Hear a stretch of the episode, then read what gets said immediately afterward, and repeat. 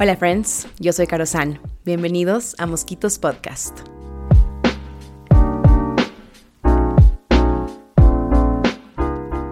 Hola friends, ¿cómo están? Bienvenidos a este nuevo episodio de Mosquitos Pod, el primer episodio del 2022. Así que qué gusto y qué placer, como siempre, tenerlos aquí. Quiero comenzar contándoles que, bueno, en el último episodio que grabé en el 2021. Si escucharon chévere, si no, todo bien. El punto es que en este episodio yo hablé una hora y media, una hora y media, amigos, sobre tres, tres puntos como clave, ¿no? Uno, porque amo la Navidad y el Año Nuevo. Dos, porque estaba desbordando de emoción de que finalmente en el 2021 ya podíamos celebrar Navidad y Año Nuevo porque obviamente en el 2020 estábamos como que súper encerrados, ¿no? Y yo amo tanto esta época que estaba desbordada de emoción de que finalmente ese año ya podía ir a todas las novenas, cenas, fiestas, celebraciones y demás eventos de los que yo disfruto enormemente durante estas épocas. Y también hablé por varios minutos sobre mi eterno amor a él. En todo caso, pocos días después de este release de mi último episodio, adivinen eh, quién se contagió de COVID en una cena navideña. Y adivinen quién tuvo que pasar aislada y sola toda la Navidad y todo el Año Nuevo. Aquí su fiel servidora, el día 24 de diciembre a las 7.30 de la mañana, recibió un correo informándole que, en efecto, su inmunidad ante el COVID decidió terminar justo en las dos semanas donde más alegría siente en su corazón. Y especialmente el año 2021. Así que nada, friends, fue, fue, fue bastante interesante. Y aparte de que el COVID crasheó toda la emoción loca que tenía dentro mío, también en el episodio de, diciembre, también dediqué unos minutos a hablar sobre la, la, gratitud que yo tenía con el 2021 por el tema de las vacunas, ¿no? De yo estar vacunada, de que la gente a mi alrededor estaba vacunada y así como crasheó con mis sueños, también, también sentí un nivel de gratitud bastante grande en ese momento, ¿no? En, en unas semanas va a ser un año justo desde que mm, a mi hermano y a mi mamá les dio COVID en tiempos pre-vacuna, o sea, cuando no teníamos ni fecha de cuándo nos íbamos a vacunar, ni la gente VIP se había vacunado, amigos, o sea, sí, súper pre-vacuna. Y, y cuando yo pienso, hace un año en ese momento de mi vida, esas dos semanas de mi vida, siento mucho pánico en mí, porque fueron dos semanas que, o sea, pasé con la ansiedad a tope. O sea, me acuerdo eh, lo fuerte que quería ponerme y me acuerdo la desesperación que yo sentía, ¿no? Y, el, pánico que tenía de que nos toque llevarles al hospital porque todo estaba colapsado en ese tiempo, ¿no? O sea, no habían camas, eran esos, esos tiempos de, de la vida. Entonces, cuando llegó esta prueba positiva, no les miento, por supuesto, me comí basura porque, como les digo, estaba súper emocionada. Pero a su vez lo tomé con, con, mucha calma porque estaba segura de que sí o sí y saldría triunfante de esto, ¿no? Y así fue. O sea, tuve tres días pesados, tampoco, tampoco les voy a mentir. O sea, sí tuve full congestión, o sea, como que una tos relativamente pesada, full dolor de cuerpo y cansancio extremo, pero por tres días, pero con todo y todo fue como absolutamente manejable, ¿no? Ahí apunte paracetamol y buenas vibes, salimos triunfantes y ahora ya estamos out of the woods.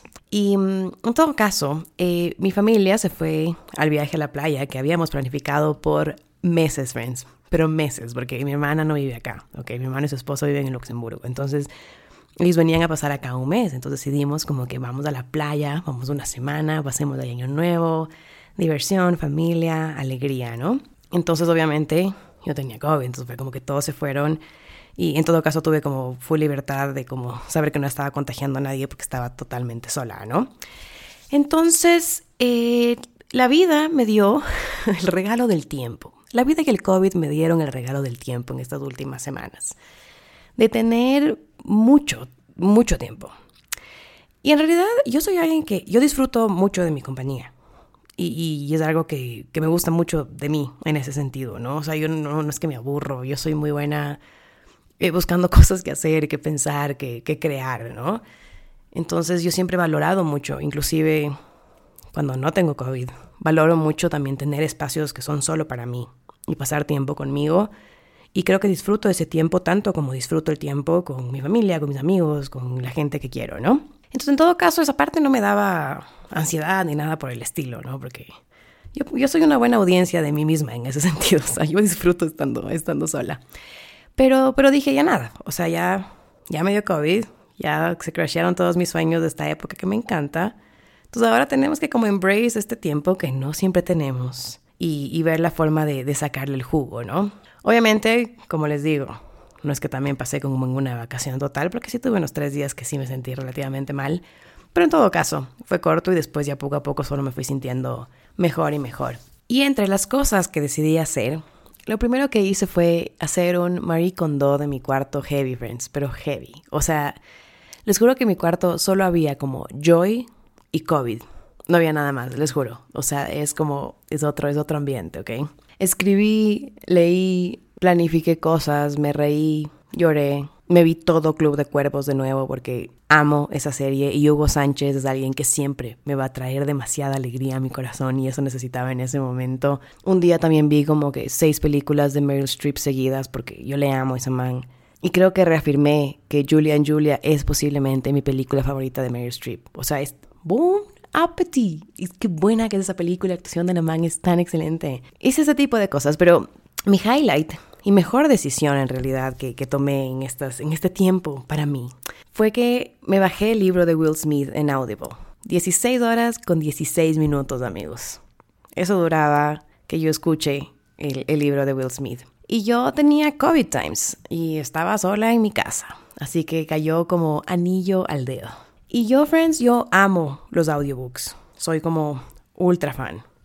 Y creo que soy ultra fan porque nace de mi absoluta pasión y amor que tengo a los podcasts, ¿no? Porque creo que también amo leer, o sea, me encantan los diversos formatos que tenemos para entretenernos, pero para mí este formato auditivo es una cosa muy especial, muy especial, porque creo que te permite tener esta conexión que es como súper, como súper personal, ¿no? O sea, cuando te pones a pensar como que estás como en, en las orejas de las personas, así.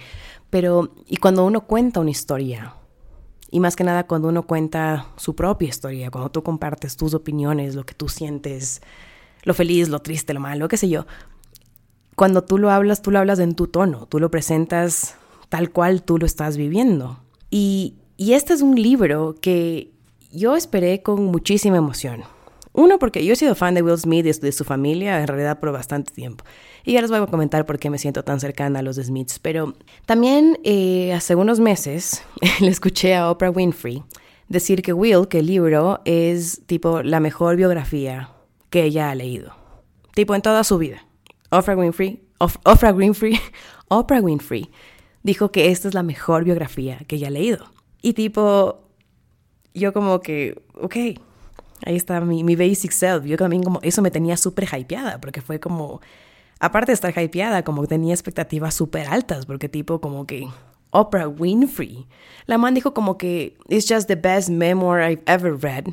Y dijo, because you got the perfect combination of telling me the story and giving me the wisdom behind the story. And then telling me another story and making it so funny.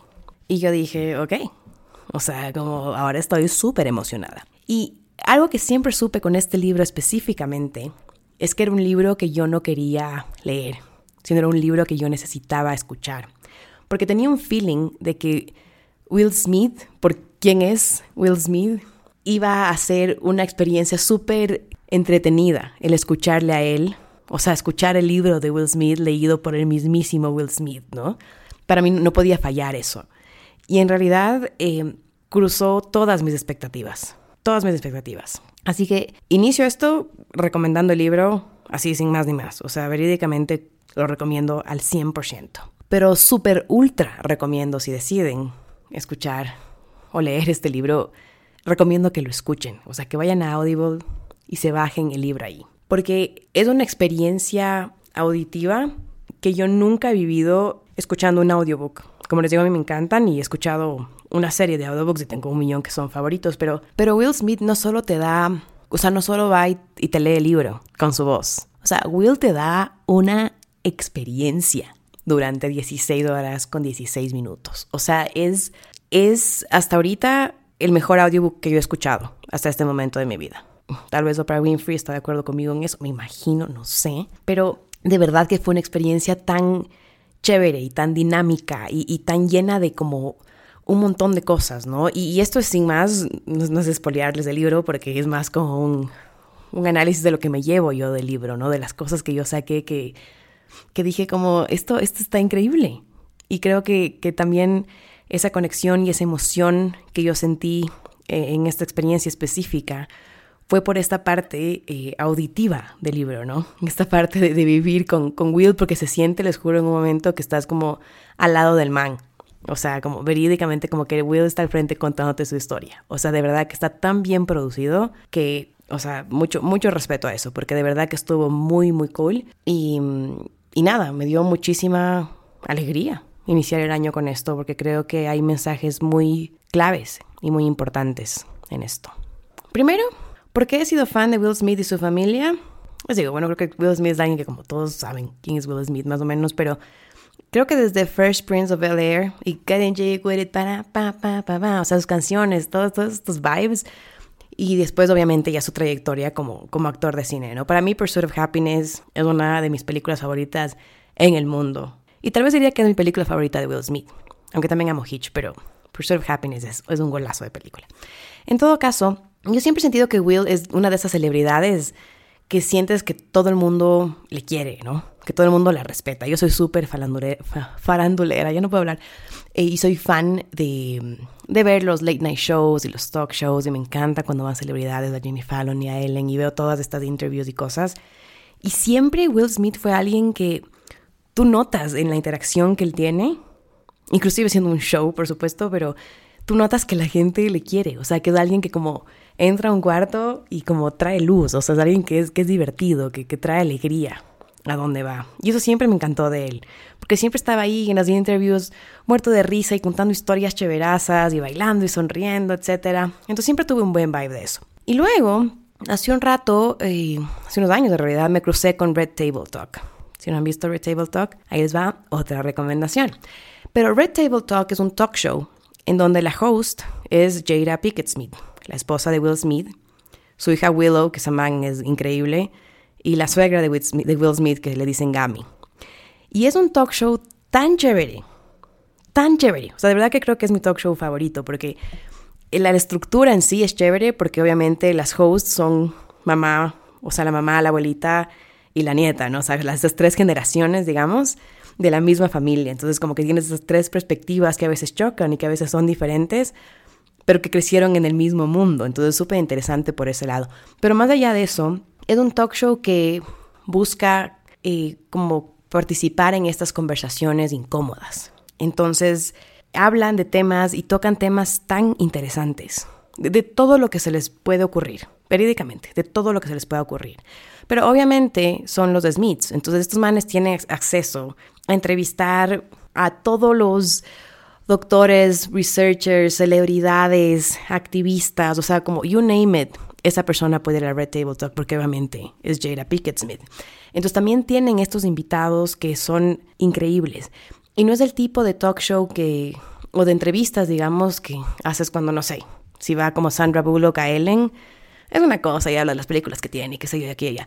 Pero cuando ella va al Red Table Talk, son temas mucho más puntuales, mucho más profundos. O sea, es, es un espacio en donde buscan como romper tal vez como esta, esta fasada que tienen las celebridades o esta fasada que tienen las personas, porque a veces son personas que no son tan tan famosas, pero buscan justo abrir esas puertas de, inconformidad, esas puertas de incomodidad, de cómo hablamos de temas que, que, son importantes, pero nos cuesta traer a la mesa, ¿no? Entonces, cuando ya comencé a ver Red Table Talk, ya comencé a cachar más de la familia, me volví más y más fan de los Smiths. Y a veces también le traen a Will a la, a la mesa, ¿no? También tienen estos episodios donde como la, la familia se junta en el Red Table y hablan de cosas súper, súper profundas. Y creo que fue ahí donde vi este como otro lado de Will Smith, ¿no? No el lado así del man súper loco y divertido y chistoso que, que igual era fan en las otras entrevistas, pero también este lado como mucho más, por así decir, como vulnerable, ¿no?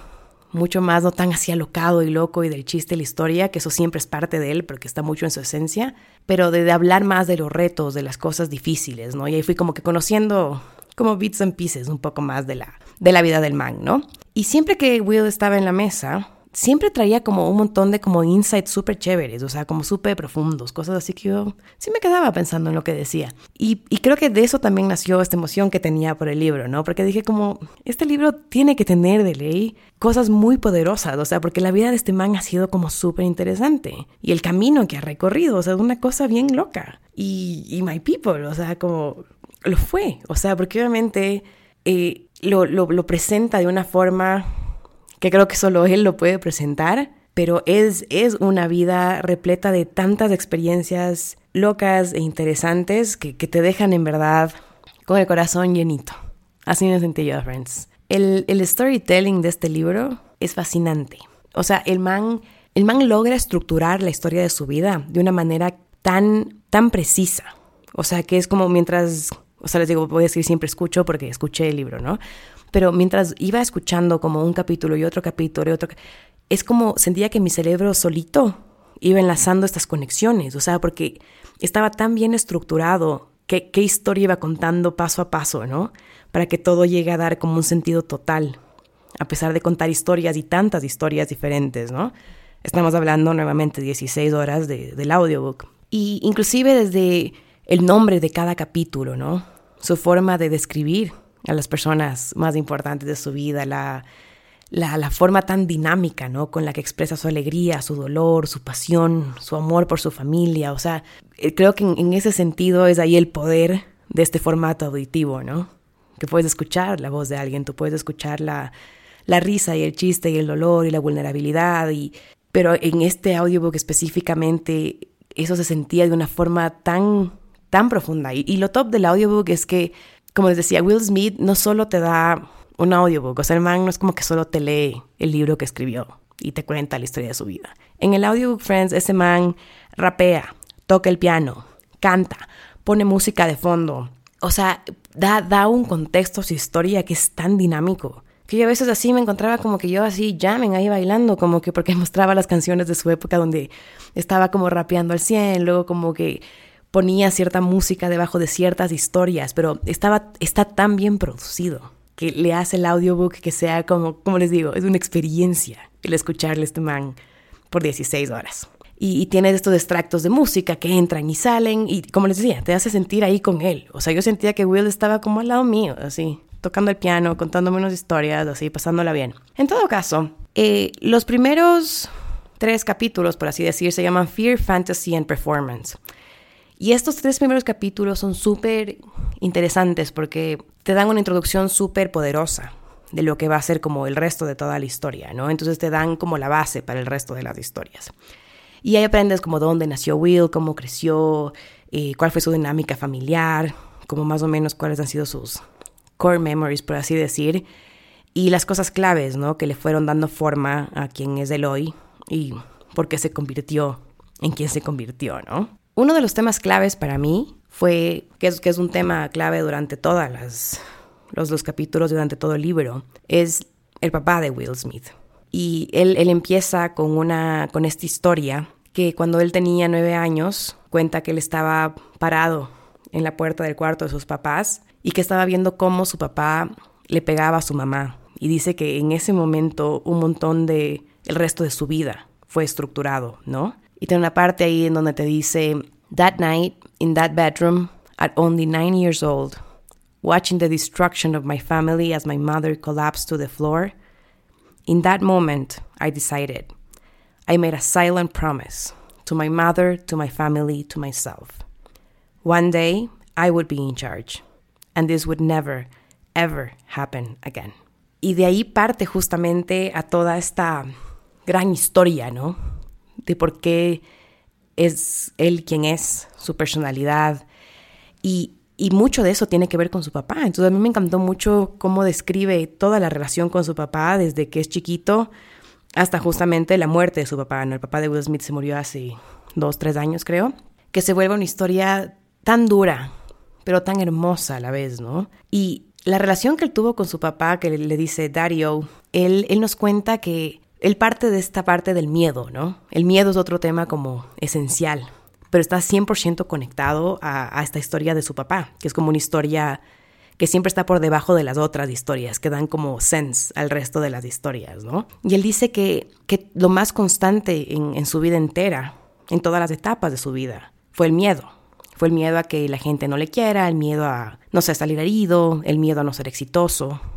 Pero dice que más que nada, su miedo más grande en su vida era el miedo a su papá. Se da cuenta cómo su papá eh, fue un militar, entonces como que el orden y la disciplina absoluta y estricta, ¿no? Fue un pilar súper fuerte en su casa.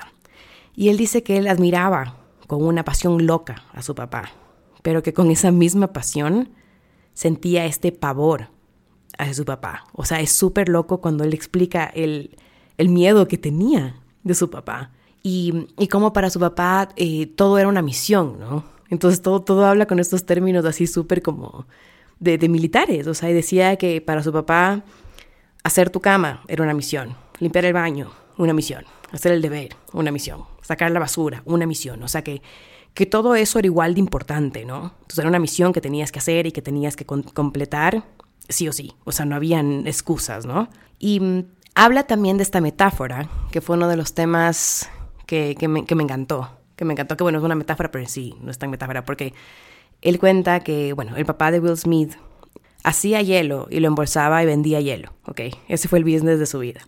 Entonces Will Smith y su familia obviamente la coletaban a su pa en la, en la empresita de hielo que tenía. Entonces ahí pasaban todo el tiempo. Y dice que de ahí su papá les pidió que construyan en esta oficina como esta pared. Entonces que les decía poner como que los bloques de esta pared, ¿no? Y, y Will dice que él era chiquito, o sea, que estaban construyendo la pared y que ponían y que se veía como que tan lejos, se sentía como imposible y aburrido y como que tan cansado, ¿no? Y, y dice que, que, una vez le decía como que ya no quiero hacer esto, o sea, como seguimos como que nunca se va a construir la maldita pared, friends. Y que el papá les decía, stop thinking about the damn wall. There is no wall. There are only bricks. Your job is to lay this brick perfectly, then move on to the next brick, then lay that brick perfectly, then the next one. Don't be worrying about no wall. Your only concern is one brick. Y con esta historia da paso absolutamente todo el resto de cosas que dicen. Porque creo que esta acción, esta idea de la pared, es algo con lo que todos, ahí sí voy a generalizar, creo que todos en nuestra vida podemos como reflejarnos, ¿no? Y a veces creo que nos abrumamos por no, por no poder ver el resultado final de algo, porque nos cuesta el proceso, las acciones que tenemos que tomar para llegar a lo que sea que queremos tener o hacer, o nuestros sueños, o un proyecto, no sé, mejorar una relación, solventar algún problema. Y Will como interconecta esta idea de los bricks durante todo el libro. Y hay un momento súper clave en el que te explica cómo a veces puedes tener todo y aún así no estar satisfecho porque tu escala de valor se descompone, ¿no? Entonces él habla mucho de que entre más tienes, más quieres, ¿no? Cuando él describe como cuando ya fue al estrellato de su vida, ¿no? Y que aún así se sentía insatisfecho. Y cómo esta como escala de valores se descompuso en su vida, ¿no? Porque llegó a tener inclusive más de lo que alguna vez su cerebro pudo haber soñado, él lo logró.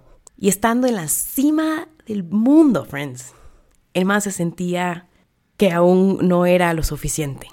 Y hay una parte en la que dice, como les digo, no es storytelling interconectado de una manera tan pilas. Hay una parte en la que dice capítulos y capítulos después de la de que presenta esta, esta idea de la, de la pared de su papá, ¿no? Y el man te dice, and the secret to my success is as boring as it is unsurprising. You show up and you lay another brick. Pissed off, lay another brick. Bad opening weekend, lay another brick. Album sales dropping, get up and lay another brick. Marriage failing, lay another brick. Y te da, te da este, esta forma de verlo, ¿no? O sea, el hecho de que, de que la vida sigue pasando y que las paredes que queremos construir pueden ser muy diversas y muy diferentes. Pero obviamente hay pocas cosas que uno puede controlar al 100% en la vida. Y la vida sigue pasando, o sea, el mundo no para por Caro Santos ni por Will Smith. Y que tienes que tú seguir poniendo tu siguiente bloque. Así todo esté colapsando. Lay another brick. Porque no tienes que pensar en la pared, sino en qué acciones te llevan a seguir construyéndola. Y me encantó cómo define esa idea de cuál es el secreto del éxito que alguien como Will Smith tuvo. Y es tan, como él dice, ¿no? Como tan aburrida como simple, ¿no? Solo you lay another brick. El otro tema que me fascinó, me fascinó, fue el tema de su percepción sobre la personalidad de uno. O sea, la esencia que tenemos todos, que obviamente es tan diferente y única para cada, cada persona del mundo, ¿no? Yo me conecté mucho personalmente con esta parte porque cuando Will habla de, de cómo era él de chiquito, yo me veía full como en esas vibes, ¿me cachan? El man cuenta, por ejemplo, que su papá eh, era como un camarógrafo frustrado. Entonces, que el man, o el papá del Will, en la vida diaria, así como un militar súper extremo, el man súper duro con sus hijos, un asco de esposo con la mamá de Will, pero dice que cuando el papá cogía la cámara, cogía la filmadora, qué sé yo, era como que se volvía otra persona. O sea, una persona como más alegre, más feliz, como creativa, ¿no? Como que él, parecía que él vivía frustrado de no poder sacar eso más. Entonces que siempre trataba de grabar todo, el papá de Will, ¿no? Se ve cualquier evento del colegio o en la casa o algún viaje o alguna cosa, boom, él sacaba su cámara para grabar como cada detalle.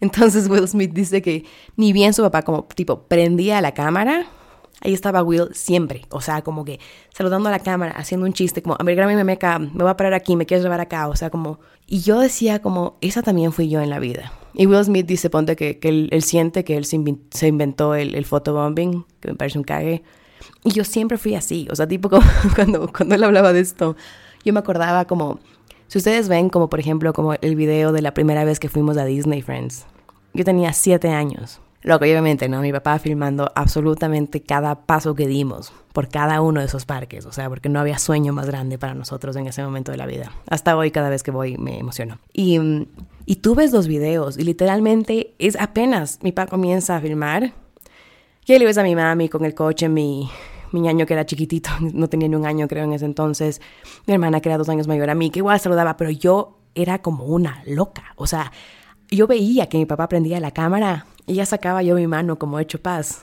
ese signo de paz yo he hecho friends desde que tengo uso de razón, hasta, hasta ahorita hago todo el tiempo, y veía la cámara y corría como, y yo, pa, pa, hola, aquí, saltaba sobre la cámara, o sea, como, me encantaba estar ahí, que me filmen, o sea, y cuando, cuando Will explicaba como la la alegría que él sentía de, que le grabe su papá, yo decía como, yo también sentí esa alegría, Brent. Yo también fui esa niña intensa que quería que le graben todo el tiempo. Y él habla mucho de cómo estas cosas que, que parecen chiquitas, no lo son, ¿no? Y la conecta nuevamente con este tema principal del libro que es el miedo, porque dice que quienes somos nosotros, en esencia, definen cómo nosotros nos enfrentamos en el mundo. Y me encanta esta, esta parte, ¿no? Porque les digo, son, estoy resumiendo un montón, son un montón de historias que él cuenta como para explicar esto a, a profundidad. Pero él dice que la forma en que nosotros decidimos responder a nuestros miedos es exactamente eso la persona en la que nos convertimos. Porque el man dice, y fue algo que me conecté muchísimo, porque él dice, How we decide to respond to our fears, that is the person we've become. And I decided to be funny. Y esto, esto fue clave para mí, porque me pude reflejar tanto, no solo en esta parte de cómo, cuando le explicaba cómo era de chiquito y la persona que fue, pero también en, en, cómo él percibe el humor. Yo, y he hablado de esto también en otros episodios. Para mí, para mí el humor es algo tan clave y tan esencial en mi vida. O sea, el humor es algo que yo no solo uso, pero valoro tanto en en mí y en el resto de personas, ¿no? O sea, para mí es, creo que, que las cosas que en verdad me conectan con, con, las personas más cercanas a mí, en la amistad, en el amor, en la vida, en la familia, qué sé yo, con las personas que yo más me conecto es con las personas que sí, que con las que puedo ser vulnerable y sé que puedo abrir mi corazón y sé que puedo hablar de tanto y todo, pero también para mí el conectarse mediante el humor, mediante el chiste, mediante la, la alegría es algo tan, tan clave para mí y siempre lo ha sido. O sea, creo que, Yo siempre digo, no, yo no pudiera estar con alguien que no me, no me puede, no, no podemos como reírnos a carcajadas. O sea, para mí eso es tan esencial, importante en las relaciones que, que nosotros construimos, ¿no? Y él habla de esta parte del, del humor y de, de, la, de, la, comedia en sí, porque él también se movió mucho en eso y obviamente cuando piensas en Will Smith, un montón de sus personajes y demás van en esta línea de alegría, ¿no? Pero él habla mucho de cómo él decidió también usar eso como una herramienta para enfrentarse a la vida. Y eso es algo con lo que yo me conecto directamente. O sea, a mí, a mí el humor y el poder eh, usar esa perspectiva en base a muchas experiencias de mi vida y mucho en mi vida diaria también, me ha sacado de un montón de huecos. Y también me ha hecho divertirme como loca y reírme a carcajadas y disfrutar de un montón de cosas, pero también ha sido una herramienta clave para luchar cuando las cosas no van tan bien. Y Will lo logra poner de una manera tan bonita y tan precisa que eso fue algo también que relució mucho para mí. Y en esta misma línea, él también nos cuenta cómo fue construyendo eh, su carrera, ¿no? Y esta parte de como el performance que él ha hecho toda su vida. Entonces Will Smith obviamente como se gradúa del colegio y decide no ir a la universidad, ¿no? Entonces primer shock así en su familia, porque su mamá su único sueño en la vida era que el man vaya al, al college y nunca fue. Y el man decide comenzar a hacer música. Y de repente le va súper bien. Y es como que el primer rapero en ganarse un Grammy, friends. Entonces de ahí comienza a hacer esto, luego como que Fresh Prince of Bel Air, después como que ya le sale esta oportunidad de ser como la estrella de cine más grande del mundo, ¿no? Y cuando él explica esto, habla mucho de, de los propósitos, de los deseos y de esta parte del talento. Y hay una parte muy interesante donde él habla que, o sea, nos dice, ¿no? Que no se trata solo de tener talento, sino de qué haces tú con eso que tú tienes tan innatamente, ¿no? Y creo que cada persona, siempre he dicho, ¿no? Yo amo, amo las historias porque creo que, yo no creo que hay alguien que no, no puede llegar a ser interesante, o sea, yo creo, creo que todas las historias tienen su magia, porque son absolutamente únicas, ¿no? Y él habla mucho de esto, o sea, de cómo tú utilizas eso, eso que te mueve, eso que te gusta, esas pasiones que tienes, cómo la utilizas efectivamente, o sea, para tener un impacto. Porque dice que el talento puede existir, pero si tú no lo cultivas, se puede quedar ahí, como algo que tienes innatamente, pero que no, no logra brillar si no lo cultivas.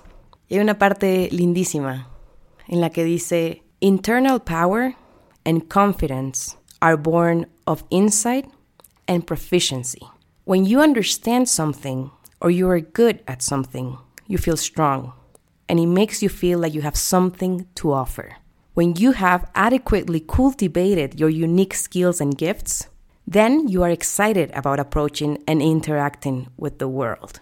Y me pareció tan top verlo de esta manera, o sea, porque creo que hay pocas cosas tan bonitas como ese sentimiento de que sientes que tienes algo que ofrecerle al mundo, sea lo que sea, sea un cuadro, si eres un pintor, una canción, un podcast, un libro, o eres muy bueno en la ciencia, qué sé yo, lo que sea que sea tu talento, tu pasión, qué hermoso es poder sentir que tienes algo que ofrecer. Y creo que todos tenemos algo que ofrecer. Pero es cómo tú cultivas estas skills y estos regalos que tienes tú, únicamente tú, de una forma que te permita ofrecer esto de la mejor manera con el mundo. O sea, me pareció tan preciso y tan bonito verlo de esta forma. Y cuando él habla de los aprendizajes, de, las experiencias, de los altos y los bajos y todo, es chévere porque vas entendiendo más o menos cómo él va reflexionando como que on the go de las cosas que van pasando en su vida, ¿no? Su, vida fue, fue tan rápido en ese sentido, su, digamos, su, como fue escalando hacia el éxito loco y total que ha tenido Will Smith en su vida, que no es que tuvo así estos tiempos largos de fallar en la vida, ¿no? Sino que las cosas se le fueron dando que, que llegaron a ser como verdaderamente abrumantes del, del, éxito que llegó a tener, ¿no? Y, y luego ahorita él te explica cómo ya viendo hacia atrás logra entender cómo hacerlo mejor. O sea, cómo uno tiene que ir viendo y aprendiendo sobre la vida. Y, y creo que creemos mucho, ¿no? Que es lo que él dice, y que tenemos que ir como haciendo las cosas y luego como miramos para atrás, vemos cómo lo hicimos, vemos que podemos hacer mejor.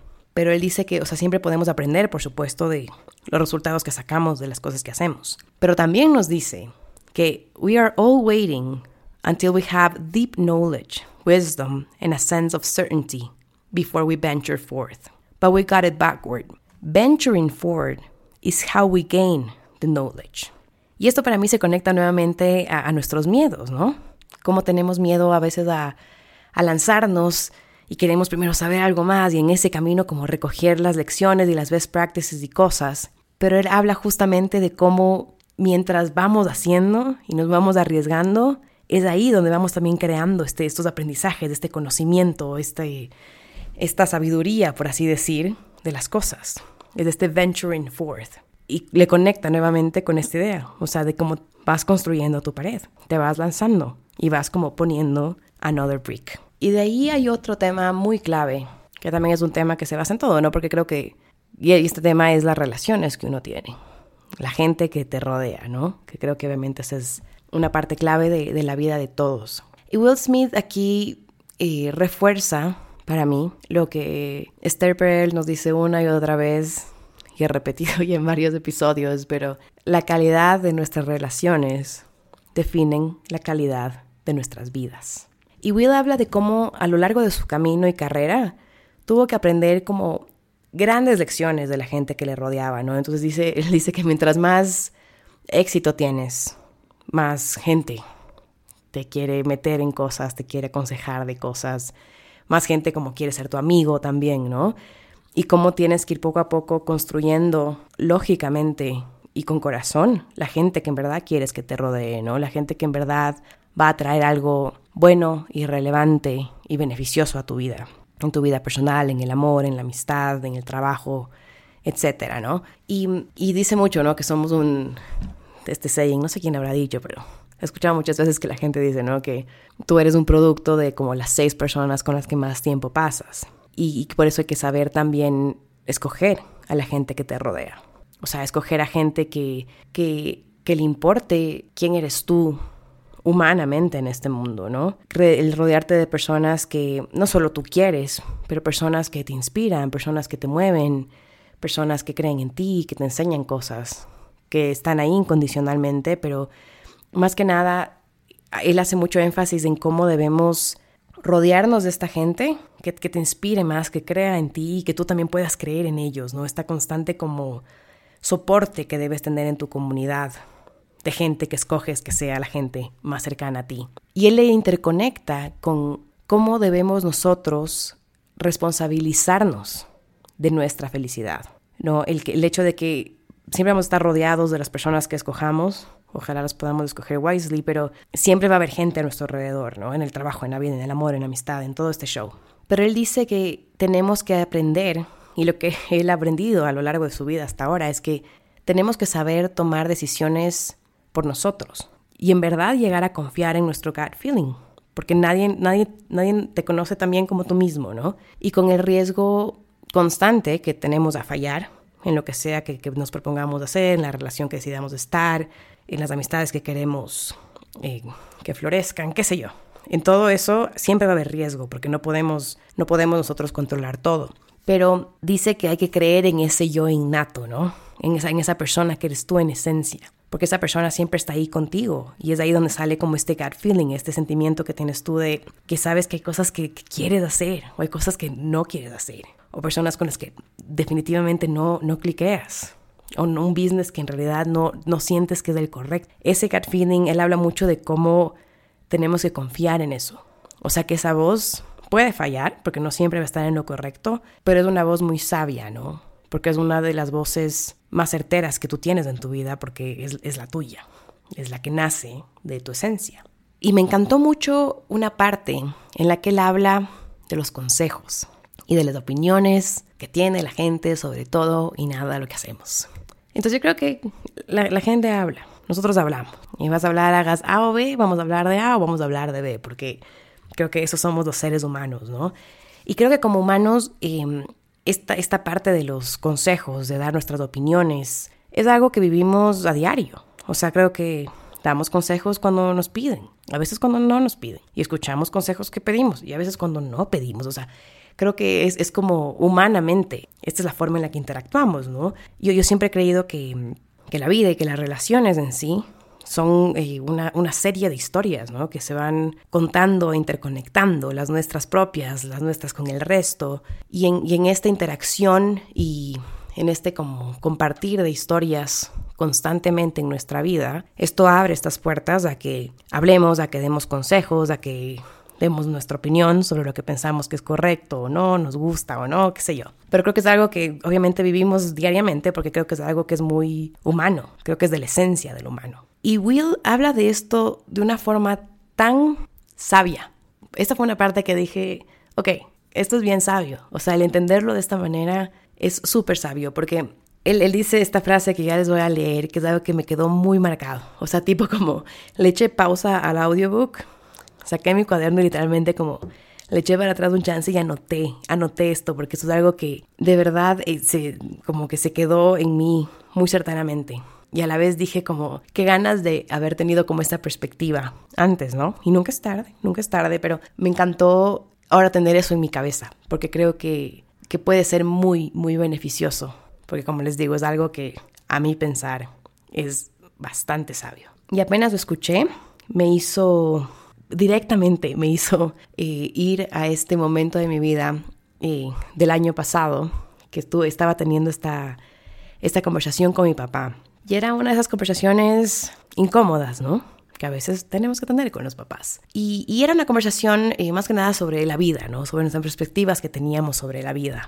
Entonces, sobre qué se debe hacer, sobre qué no, o sea, como que los sueños, la vida, el trabajo, las relaciones, ¿no? Y mm, qué significa estar bien, el éxito, irse bien, tomar tus decisiones, o sea, eran, unos temas en los que eh, lo, digo, lo digo incómodo por lo que mi visión y la de mi papá en estos temas específicos que topamos en esta conversación chocaban mucho, porque así como yo soy producto de mi vida, él es producto de la suya. Y, y yo siempre he sido alguien a mí me encanta debatir, friends. A mí me encanta debatir. a mí me encanta sentarme en mesas donde hay estos temas así medios controversiales y escuchar y que haya un poco así como que de sazón en la conversación.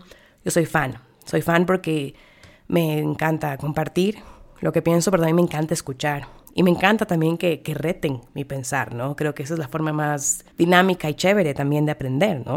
O sea, porque obviamente yo no tengo la respuesta a muchas cosas, casi nada en realidad, pero en todo caso, siempre me ha gustado debatir un montón. Y, cuando era más chiquita, cuando era una teenager, era así como, tal vez inclusive muy extrema en esto, ¿no? Entonces yo me lanzaba estos así como comentarios y como temas que yo quería conversar, pero creo que en un principio cuando, cuando era más chiquita, yo buscaba como, yo entraba a la conversación súper defensiva, o sea, en un sentido de como, iba con el objetivo de como convencer a mi mamá que esa es la forma de ver la vida, ¿no? Y luego con el tiempo fui aprendiendo, o sea, que no, ese no era el objetivo. O sea, el objetivo justamente, si, si quieres tener esas conversaciones, es justamente el, el abrir estas puertas, ¿no? A veces simplemente es el lanzar ahí una semillita de algo que tal vez alguien nunca ha escuchado. Porque es así como yo he recogido semillitas que se han vuelto una parte activa de mis opiniones y mis pensamientos, ¿no? Al, al abrir tu puerta y al escuchar y al aprender. Inclusive si no llegas a estar de acuerdo, ¿no? pero el poder que existe en el escuchar y el entender las diferentes percepciones de cosas, estés tú o no de acuerdo. Y, eso es algo, eh, como les digo, siendo alguien que, le gusta tanto el, conversar, el debate, el entender, el compartir, que, que he ido como cultivando esta habilidad de poder mantener estas conversaciones de una manera más productiva, ¿no? Sin este énfasis, como les digo, de convencer a alguien más, sino de escuchar activamente y compartir también activamente lo que, lo que yo pienso. Y volviendo a esta situación, esta conversación que tenía con mi papá, él ya, se volvió un poco frustrante, ¿no? Porque como les digo, salíamos de dos lados muy, muy diferentes en, ciertos temas. Y me acuerdo que él me decía como, pues que tú no vas a entender, o sea, como que, como que solo tienes 30 años en ese sentido, ¿no? En el tema que estábamos hablando. Decía como que queda tanta vida por vivir y como que tantas cosas para aprender y vas a cachar que esto es así, ¿no? Y yo me acuerdo que como respiré profundo y me acuerdo que le dije a mi papá, ¿sabes qué, pa? Tú, tú nunca fuiste una mujer soltera de 30 años viviendo en Quito en el 2021. Yo nunca fui un hombre de 30 años en el 87 con una casa y queriendo tener tres hijos. Entonces, como ni tú ni yo podemos entendernos al 100% en esto. Entonces, como te escucho y aprecio y abro mi corazón a lo que tú me tengas que decir, pero le decía como, tienes que entender que hay ciertas cosas que simplemente no podemos entender, porque somos un producto de nuestra vida y nuestra vida, así seamos papá e hija, son vidas muy diferentes, ¿no? Y me acuerdo que solo se me quedó mirando porque no había dónde ir, porque le dije como aquí podemos conversar por siete días más. Porque este es un círculo vicioso, porque nunca vamos a llegar a un acuerdo en este tema específico que hablábamos. Y le dije como, porque yo nunca te voy a entender a ti así como tú nunca vas a entender lo que yo estoy viviendo. Y aprecio tus consejos y los, los llevo conmigo, ¿no? Porque parte de quién soy yo obviamente es un producto de lo que tú me has enseñado, pero no podemos pensar que podemos saber o controlar lo que va a pasar, lo que es, lo que fue, solo en base a lo que nosotros hemos vivido, ¿no? Y, cuando escuché esta frase y este capítulo en sí que, que, habla Will Smith, se me vino este momento de mi vida a la cabeza. Y, y creo que escuchando esto, dije, ¿cómo, ¿cómo, me hubiera encantado haber leído esta frase previo a esa conversación de mi vida el año pasado? Y a un montón de conversaciones que uno tiene en la vida diaria, ¿no? Pero mejor tarde que nunca. Y ahora esta es una frase que en realidad, como les digo, me parece muy sabia y me parece que es algo muy importante, es muy clave. Y es algo que yo personalmente se me va a quedar siempre muy, muy marcado. Y Will dice, The thing I've learned over the years about advice is that no one can accurately predict the future, but we all think we can. So advice at its best is one person's limited perspective of the infinite possibilities before you. People's advice is based on their fears, their experiences, their prejudices, and at the end of the day, their advice is just that it's theirs, not yours. Amigos, amigos. Les voy a dar unos segundos más. A que absorban, a que absorban esa frase que para mí tiene tanta sabiduría. Y, me encantó, me encantó porque hace mucha lógica. Y creo que por eso todo lo que él hablaba me traía mucho como esta conversación y una serie de conversaciones que he tenido, no solo con, con mis papás, con mis hermanos, con mis amigos, con mis parejas, qué sé yo, justamente de cuando, cuando llegas a chocar, ¿no? En estas cosas, cuando escuchas estos consejos, te das cuenta de que obviamente lo que yo tengo por decir, lo que yo, Carlos Santos, tengo por ofrecer en ese sentido y mis perspectivas sobre la vida, están basadas, por supuesto que están basadas en, mis miedos, en mis experiencias, en la forma en la que yo veo la vida. Y al final del día, los consejos que yo doy son míos, no son de nadie más. Y así hay que recibirlos también. O sea, el consejo que Pepito Suárez me da a mí es el consejo de Pepito Suárez hacia mí, pero no es mío. Y eso me encantó, amigos. Esa parte me pareció demasiado, demasiado cool. Y como digo, es algo que me voy a llevar de ahora en adelante para los siguientes debates y discusiones que, se vengan en el camino. Y también en esta misma línea, más o menos, él habla mucho de la felicidad y, de cómo en realidad la felicidad depende de cada uno, ¿no? Llegar a tenerlo o no depende de ti. Y él, él, lo explica de una forma súper interesante porque cómo, cómo interconecta las historias de su vida, que es, que es una vida de locos, friends. O sea, poca gente en el mundo puede relacionarse y llegar a entender, tipo, el, la fama y el éxito que Will Smith tiene y que llegó a tener en su punto, ¿no? Porque él explica esta parte de como los momentos más duros de su vida, donde él contempla tantas cosas, ¿no? El no sentirse suficiente, el, el considerar inclusive ya no estar en este mundo, sabiendo que prácticamente tiene todo, ¿no? O sea, cuando él estaba en la cima del mundo, o sea, llegó a ser el actor internacional más reconocido, Millones de millones de dólares entraban y no dejaban de entrar. Tenía todas las casas, todos los carros, todos los viajes, todos los aviones. Tenía una familia perfecta. Tenía todo lo que él soñó tener y hasta lo que no soñó tener tenía. Y estando ahí, aún sentía que no era suficiente, que podía llegar a más. Y es, es o sea, les digo, cuando, cuando uno lo escucha, porque a veces parece irreal lo que cuenta, ¿no? Porque el man cuenta tal cual las cosas se fueron dando y es abrumante, o sea, es un éxito que dices como que hijo de madre, loco, como era así, boom, boom, como back to back movies, o sea, y man comienza a moverse de una manera tan estratégica en su, en su field que llega a ser quien es, pero llega a estancarse y darse cuenta de que tenía todo y aún así no era feliz. Y hay una parte que dice, to place the responsibility of your happiness in anybody other than yourself is a recipe for misery. Y creo que, eso me hizo reflexionar que así como los consejos son de cada uno, la responsabilidad de nuestra felicidad, de nuestros errores, aciertos, éxitos, no puede llegar a caer en nadie más que nosotros mismos. Y creo que también es súper humano que pensemos así, ¿no? A veces creo que necesitamos como seres humanos como redirigir la culpa, o sea, encontrar el hueco de dónde fue el error. Y más aún cuando algo malo pasa, cuando no tenemos el resultado que queremos, cuando estamos luchándole a algo que, que se siente que, que es más grande que nosotros mismos, ¿no? Pero creo que la forma en la que él explica sobre cuáles son los beneficios tan enormes del responsabilizarte al 100% de tu propia felicidad es, es una forma hermosa de verlo y, y hasta como reconfortante para mí. Y cuando él habla de la calidad de sus relaciones, habla también de su familia. Y mis amigos, los Smiths, son top. O sea, y es, es muy lindo cómo él describe durante toda su historia cómo fue formándose su familia desde su primer matrimonio, su primer hijo, el divorcio, el volver a enamorarse, el casarse, el tener más hijos y, llegar a tener lo que él concebía como en su cabeza, como la familia perfecta y darse cuenta en un punto que no era así. Y mm, él cuenta esta historia eh, que estaban sentados así en la mesa del almuerzo con su familia y que Willow, su hija, cuando era, era chiquita, que va y como que le abraza. Obviamente en este punto Will Smith ya es Will Smith, ¿no? O sea, International Will Smith. Y que la hija la abraza y que le cogió la cara y que le había dicho, ay papá, como que tú tienes una imagen de una familia perfecta que no somos. Eso me duele mucho.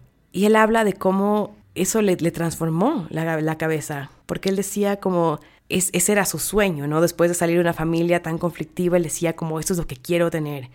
Y en papel es exactamente eso lo que tenía.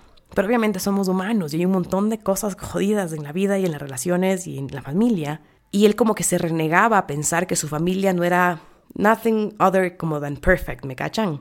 Y él habla mucho de, de los momentos muy rocosos que ha tenido en su matrimonio. Y, y es precioso, amigos. Como, como él habla de Jada Pickett Smith. Ojalá algún hombre en mi vida hable de mí como él habla de su esposa, friends. Porque en verdad, desde, desde, desde que te cuentan los primeros capítulos, la primera vez que le vio, la primera vez que le vio y después cuando ya eran novios, de ahí cuando se casaron y de ahí la relación que tienen, cómo habla, cómo habla él de el nivel de conversación profunda que puede tener con su esposa y también habla él de lo jodido que es, ¿no? De las peleas, o sea, de cuando llegaron a momentos en el que dijeron, ¿saben qué? Maybe esto ya fue, o sea, esto se va a ir a la mierda, o sea, como que habla de ella con tanto amor, inclusive cuando habla de las cosas que odia de ella, que yo decía, solo escuchaba y decía, porque yo también le amo a Jada Pickett Smith, también soy fan de la man, y yo solo decía, wow, quiero que alguien hable así de mí algún día, friends. Pero cuando habla él de todo lo que han tenido que hacer, digamos, puntualmente en su matrimonio, ¿no? Te da muchas lecciones súper, no, o no estoy casada, pero súper válidas de cómo, no ya del matrimonio, o sea, de las relaciones en sí. O sea, como es tan humano como él presenta y tan vulnerable como él presenta la parte súper jodida del, de las parejas, de los matrimonios. Inclusive en la familia Smith, donde hay millones de millones de dólares y tienen acceso a todo en el mundo y todos son súper famosos y chéveres y bonitos. O sea, hasta en ese mundo hay un montón de cosas jodidas. Y cuando él habla del amor y, de los retos en el amor, creo que es otra de las lecciones claves de este libro, Friends, porque lo hace de una manera tan hermosa. Y hay una parte que dice, The question is, can we love each other unconditionally? Or is our love contingent upon the other person acting exactly as we need them to? It's easy to love somebody when they do what you want them to do, exactly how you want them to do it. But how do you behave when they step outside of your picture? How do you treat them when they hurt you? Those are the times that determine whether or not you actually love somebody. Friends, no me digan que no se les llena el cora, o sea, como, loco, es precioso. Y me pareció muy enriquecedora su percepción del amor. Y yo ya la había escuchado en varias, como les digo, en el Red Table Talk que les contaba. Y ha tenido una que es directamente con su esposa Jaira, ¿no? Entonces es como ya cachaba un poco el vibe que él tenía en esto, pero esta idea de cómo manejamos las batallas, ¿no? Lo difíciles que somos, los seres humanos de por sí, pero el poder que tiene un amor que es certero, ¿no? Un amor que, que, es, que es leal, que es incondicional y que busca, busca luchar, porque porque él dice como, inclusive cuando todo estaba a punto de romperse y nos estábamos matando y odiando, siempre hubo como respeto y siempre hubo como este amor, porque yo sé que yo quiero llegar hasta el último día de mi vida al lado de esta man. Así hay a veces que quiero darle contra la pared, pero tipo como Jaira es la persona que quiero tener al lado mío por el resto de mi vida. Y, y eso me pareció tan precioso, Tan precioso, me llenó el corazón. Y también dice en esa misma línea, dice, The physics of love and happiness are counterintuitive. As long as we're stuck in the need to receive, in the cycle of rasping and clinging and demanding that people and the world around us meets our needs, we will be locked into disappointment, anger, and misery.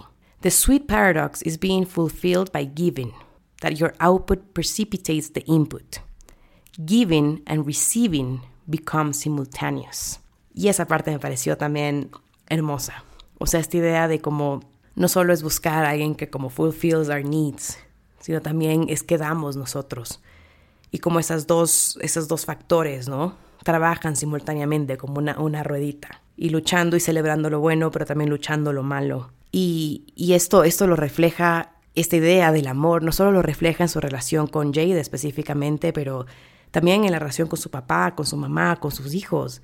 O sea, me encanta cómo habla de las experiencias que tuvo como con cada uno de sus hijos hasta llegar a sentir esa conexión clave de cómo entenderles tal cual son, ¿no? De él volverse un lugar seguro para ellos, donde había amor, donde había refugio, pero también un lugar donde ellos iban a encontrar a alguien que no solo creía en ellos, pero un lugar donde sus sentimientos y opiniones son 100% validadas. Hay una, una historia en específico con Willow Smith que me encanta. Esa historia me fascina. Les digo, hay un millón de historias friends, aquí no estoy spoileando nada porque tienen que escuchar este libro, pero hay una historia puntual cuando habla de los sentimientos y de los sentimientos de sus hijos específicamente, ¿no? Y, a mí me encanta esta idea como de entender las dinámicas familiares, o sea, me parece tan, tan chévere, tan loco. Y habla de esta historia puntual, o sea, Will Smith cuando tenía nueve años, sea, obviamente también es súper famosa, pero cuando tenía nueve años a ella siempre le gustó cantar, ¿ok? Y se acuerdan de esa canción de I, I move my hair back and forth, I move my hair back and forth. O sea, esa canción se volvió mega famosa. Y Will Smith cantaba esta canción, Willow Smith, perdón, cantaba esta canción cuando la man tenía nueve años, era una baby, ¿ok? Y esta canción se volvió como que un hit, o sea, fue un mega hit, fue tan hit que en ese tiempo de la vida, 2009, que habrá sido, Justin Bieber le pidió a Willow Smith, cuando Justin Bieber estaba en su baby, baby, baby, me imagino, porque fue hace un montón de tiempo, pero él le pide a Willow Smith que vaya con él en su gira por toda Europa para que vaya abriendo su concierto, ¿ok? Y Willow tenía nueve, loco. O sea, así de hit fue esta canción que hizo Willow Smith a su, a su corta edad, ¿no? Y, y Will cuenta que, que, nada, ¿no? Que por supuesto, ellos, ellos siempre han sido papás súper así que quieren estar en todo lo de los hijos y en las películas y apoyarles en todo esto, ¿no? Y dice que él estaba con Willow en, en toda la gira que, que tenía ahorita con, con, Justin Bieber. Y um, dice que ya, ya habían pasado como por, qué sé yo, cinco países y algo así y que se iban a tomar un break como que de una semana y después volver a los siguientes países para terminar la gira. Y dice que ya termina su último concierto en Dublín, ni sé qué cosa, y que Willow se le acerca después del concierto y, le dice como, fuiste increíble, loco, como, dice que solo habían miles de niñas como que throwing their hair como back and forth, o sea, que era una cosa maravillosa, ¿no? Y, y que Willow cada vez cogía más confianza y que la man era toda una artista, friends. Y dice que Willow, después de este último concierto en Dublín, previo a este break que tenían de una semana, la abraza y le dice como, Daddy, I'm done. Y Will le dice tipo como, o sea, estás done, pero tipo como, ahorita vamos como a LA por una semana y después tenemos que volver como a Hungría, qué sé yo, al resto de, de giras que tenemos que hacer. Y que Willow le dice como que, no, no, no, I'm done. O sea, como, ya simplemente no, ya no, ya no quiero hacer esto. O sea, como está súper divertido, pero ya, I'm done. Y que Will le mira y le dice como, no puedes estar done, porque hicimos un commitment y tienes que terminar la gira de los 12 países, qué sé yo. Y dice que Willow le miró y que solo le preguntó, Does it matter to you how I feel? Y dice que nadie nunca en su vida le había hecho esa pregunta. Y él explica y, y redunda mucho en esto hacia los, los últimos capítulos, ¿no? Dice que es la pregunta más profunda y que más enseñanzas le ha dejado en toda su vida. Does it matter to you how I feel. Y dice que le abrazó y le dijo que por supuesto que importa, pero que hay un commitment, es un trabajo y que tiene que terminar la gira y Willow le dice, ok, o sea, si eso es lo que es, ya nada. Dice que vuelven a la casa, vuelven a LA, aún con Willow, como les digo, supuestamente regresando a la gira en una semana, y que uno de esos días que están en la casa, él se despierta, va a la cocina para desayunar, y entra Willow diciendo como que, good morning, daddy, se va a coger así un poco de cereal y que él dice como good morning y que solo regresa a ver. Y se da cuenta que Willow, durante la noche, se había rapado toda la cabeza, loco. La más se, rapó. La maña no tenía pelo. O sea, la niña ultra famosa en el mundo entero, que se hizo ultra famosa por mover su hair back and forth, ya no tenía hair, porque she was done. La loca se rapó, friends. O sea, de verdad, my people. Y dice que solo le miró y que se quedó como en blanco. O sea, y es, es una historia que tienen que escucharle contar a él. O sea, es una historia en sí que tiene tanto amor y es tan profunda. O sea, y tiene una enseñanza tan clave. Y a la vez es tan chistoso, porque a ver si tan cae que la man solo dijo, ¿sabes qué? Solo va a rapar, loco. Y ya no voy a tener como hair que throw back and forth. Y es una interacción tan bonita que tienen entre papá e hija, ¿no? Y dice que él ahí entendió un montón de cosas sobre su vida. Does it matter to you how I feel?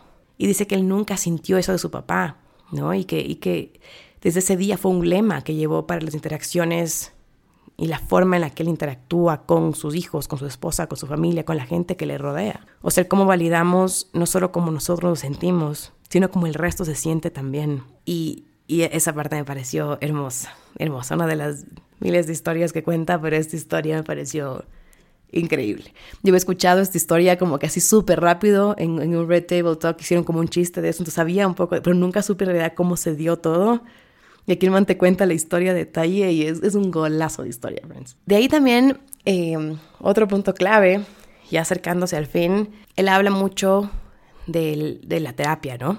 Él habla mucho de, de la parte de su vida en donde todo colapsa prácticamente, ¿no? En, la parte que necesita, que, que se rompe, o sea, que necesita entender y enfrentarse a sus demonios. Él dice que llegó un punto en su vida que, que llegó a darse cuenta que él era adicto a la aceptación del resto y con producto de esto se volvió como un adicto a ganar, a un nivel que se volvió eh, tóxico en todos los niveles de su vida, ¿no? En el nivel profesional, en el nivel familiar, en su matrimonio, en todo, todo lado, todo estaba colapsando por esta, esta ambición tóxica que él tenía de no ser débil, de, ganar y de ser el más ultra mega top en todo lo que él estaba haciendo.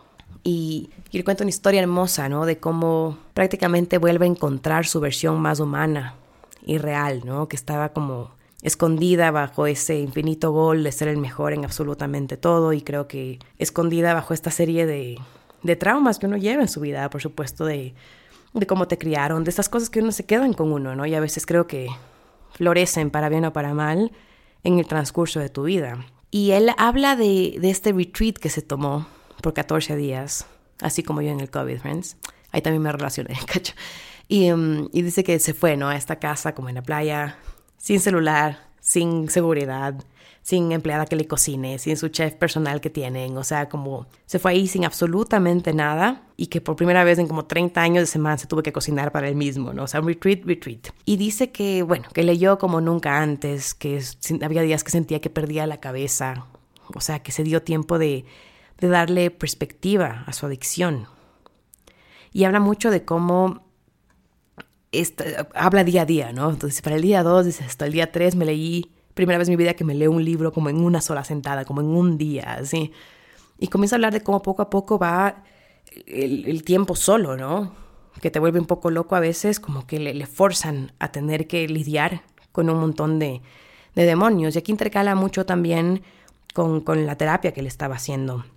Y cuenta mucho de sus psicólogas, o de cómo fueron encontrando estas formas de entender esta, este, esta adicción que él tenía a siempre ganar y, cómo eso nacía puntualmente, de cómo se dio su vida desde el inicio de su existencia en este mundo, ¿no? Previo a todo el estrellato y el, y el mega éxito que tuvo. Y hay una parte súper interesante también porque habla de que él hizo ayahuasca. Y, y a mí sí me pareció súper interesante el proceso de, de, ayahuasca, ¿no? O sea, lo que te hace vivir, las historias, he visto un montón de documentales de esto porque me parece súper fascinante. Y él habla de cómo él dice que él nunca, nunca ha sido un tipo que hizo ningún tipo de droga, que a veces se pega un cóctel, o sea, pero tampoco es como que toma, pero que decidió hacer ayahuasca porque tenía este, esta necesidad y este sentimiento de que era algo que le podía ayudar como a interiorizar y también a exteriorizar un montón de cosas de su vida, ¿no? en este momento de su vida que está estancado, o sea, que necesita de verdad salir de este gran hueco en el que se metió sentado en la cima del mundo, ¿no? Tener esta contradicción de, tantas cosas. Él decide, él decide hacer ayahuasca. Y Friends, él explica su, su proceso, o sea, cómo vivió la experiencia de hacer ayahuasca. O sea, esta parte del audiobook, amigos, es fascinante. O sea, cómo explica él su experiencia porque obviamente ahí le echa música y cuenta lo que él alucina, ¿no? Lo que él ve, lo que él vive. Loco, te da ganas, o sea, yo era así como que me voy ahorita al Perú, friends, o sea, de verdad, increíble, increíble, ¿no? Y él vive una experiencia hermosa con, con, su, con su experiencia de ayahuasca y logra, logra meterse en este tipo de, como que viaja a este tipo de lugar que es como lo, lo, refiere como un, como, es, como, el, como el espacio más o menos, ¿no? Y que se encuentra con una mujer que le habla y que él dice como que qué, qué hermoso es todo esto, ¿no? Y, se refleja en eso porque se da cuenta de que lo que estaba viendo es como prácticamente su vida, o sea, pero les juro, hasta yo iría solo a que solo escuchen ese, ese chapter del libro, porque está tan bien, está tan bien producido como te cuenta la historia de su, de su experiencia con ayahuasca y cómo verdaderamente fue algo que le trajo tanta paz, o sea, que él dejó ver su vida desde una perspectiva que él nunca había entendido, ¿no? De sentirse suficiente como él, como persona en el mundo. Tenga más éxito o no, con el éxito que tiene en ese momento, en la vida, en el matrimonio, en el amor. O sea, el, aceptarse tal cual, con lo bueno y lo jodido que cada uno tiene, ¿no? Y le deja profundizar de una manera tan profunda. Y lo explica de una manera que, les juro, cuando escuchas es como, es emocionante y como te da ganas de, de solo saber más de lo que este man vivió. Y a la vez como es tan reconfortante, ¿no? Cómo él explica lo que sacó de esta experiencia. Y eso explica, por supuesto, en el trip que el man se pega, ¿no? Como les digo, con la música y el, y el storytelling. Esta parte de su, de su ayahuasca experience es de verdad, es de verdad, vale la pena escucharlo. Y aquí él nos dice que él entendió algo muy clave, ¿no? Y lo pone así. Él dice, Stopping was equally as powerful as going. Resting was equally as powerful as training. Silence was equally as powerful as talking. Letting go was equally as powerful as rasping. Minimizing my talking became my practice for maximizing my awareness. I had always seen the world as my battlefield. I now understood that the true combat zone was my mind. Friends. Boom, boom. Después le va conectando a esto, ¿no? Nuevamente, como conecta las historias muy precisamente sobre, sobre la vida, sobre la muerte, sobre cómo valorarla. Tiene una historia preciosa sobre los últimos meses de vida de su Dario, de su pa. Y, es una historia que, que, te llena el corazón de amor, ¿no? Esta perspectiva de cómo entender a la vida, pero cómo también entenderle a la muerte con una forma con una perspectiva de amor, con una perspectiva de mucha, de mucha paz, ¿no? Esa parte me, me llenó mucho, me, me, hizo llorar, pero como de una forma bonita. Y finalmente, la última cosa que me llevo es la parte de la adaptabilidad. Es un tema que, que se quedó mucho conmigo y es un tema que siempre ha estado mucho conmigo, previo a conocer de la vida de Will Smith.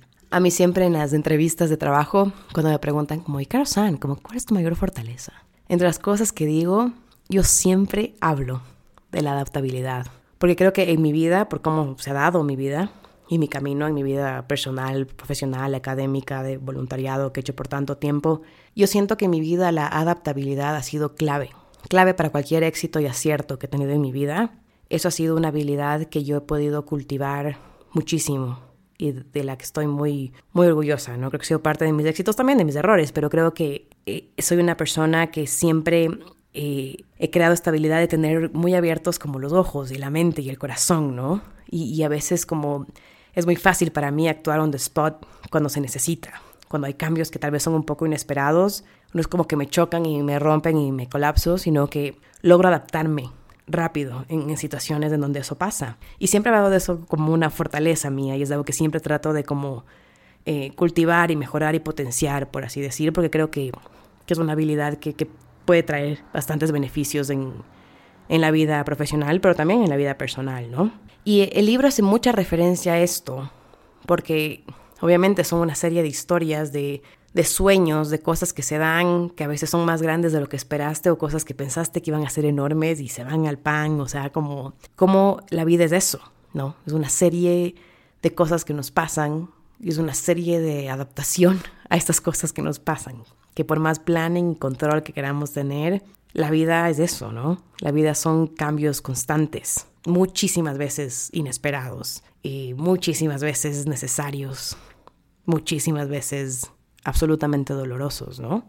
Y creo que a mi pensar vivimos en este constante sistema de adaptación, a lo bueno, a lo malo, a lo feliz, a lo triste, y que nos damos cuenta, al menos yo me doy cuenta constantemente, lo poco que, que podemos como seres humanos controlar las cosas, ¿no? Creo que hasta cierto punto llega lo que podemos controlar lo que queremos tener o lo que pensamos que queremos llegar a tener o lo que no tenemos y cómo, qué acciones tomamos hacia eso, ¿no? ¿Qué bloques ponemos hacia crear la pared que queremos llegar a construir? Toda esa pared se construye en base a la adaptación que nosotros tenemos frente a las cosas que van pasando y a las que no van pasando cuando queremos que pasen, ¿no? Y creo que, que a veces, no a veces, creo que siempre en, la vida, en el trabajo, en la familia, en el amor, es esto, es el adaptarte a, las consecuencias, a los resultados, a las cosas que nacen de las acciones que tenemos como seres humanos, ¿no? Que a veces son exactamente lo que esperamos, pero como digo, no siempre es así. Y quiero, y quiero cerrar este episodio con esto, porque creo que es algo clave y es algo que ahora se queda inclusive más cerca a mi, a mi cabeza y a mi corazón. Will dice, If you are unwilling or unable to pivot and adapt to the incessant, fluctuating tides of life, you will not enjoy being here. Sometimes people try to play the cards that they wish they had instead of playing the hand they've been dealt.